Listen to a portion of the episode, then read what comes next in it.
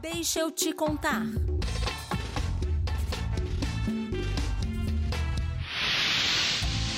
Uma das prioridades da administração do PT foi constituir uma rede de atendimento às urgências e emergências. A primeira medida central desse processo foi a criação do SAMU, um sistema de ambulâncias que, conectadas às centrais de regulação por meio do telefone 192, assegura 24 horas por dia o pronto atendimento a todos os cidadãos, levando-os do local do socorro até o hospital habilitado mais próximo. Em 2006, ao fim do primeiro mandato do ex-presidente Lula, o SAMU já operava com 885 ambulâncias básicas e 238 UTIs móveis em 903 municípios, contando com 112 centrais de regulação. Este sistema foi continuamente expandido até dispor, no fim de 2015, antes do golpe, de 2.525 ambulâncias básicas, 583 UTIs móveis e 185 centrais de regulação. Desde então, o programa teve sua expansão interrompida. A implantação das unidades de pronto atendimentos, as UPAs, representou outra inovação dos governos do PT para aprimorar a rede de urgência e emergência. As as UPAs atuam de forma integrada ao sistema de atenção básica e ao SAMU, podendo manter o paciente em observação por até 24 horas, ou, se necessário, encaminhar a um hospital. Como cerca de 97% dos casos são resolvidos na própria UPA, sua existência contribui para evitar a sobrecarga da rede hospitalar.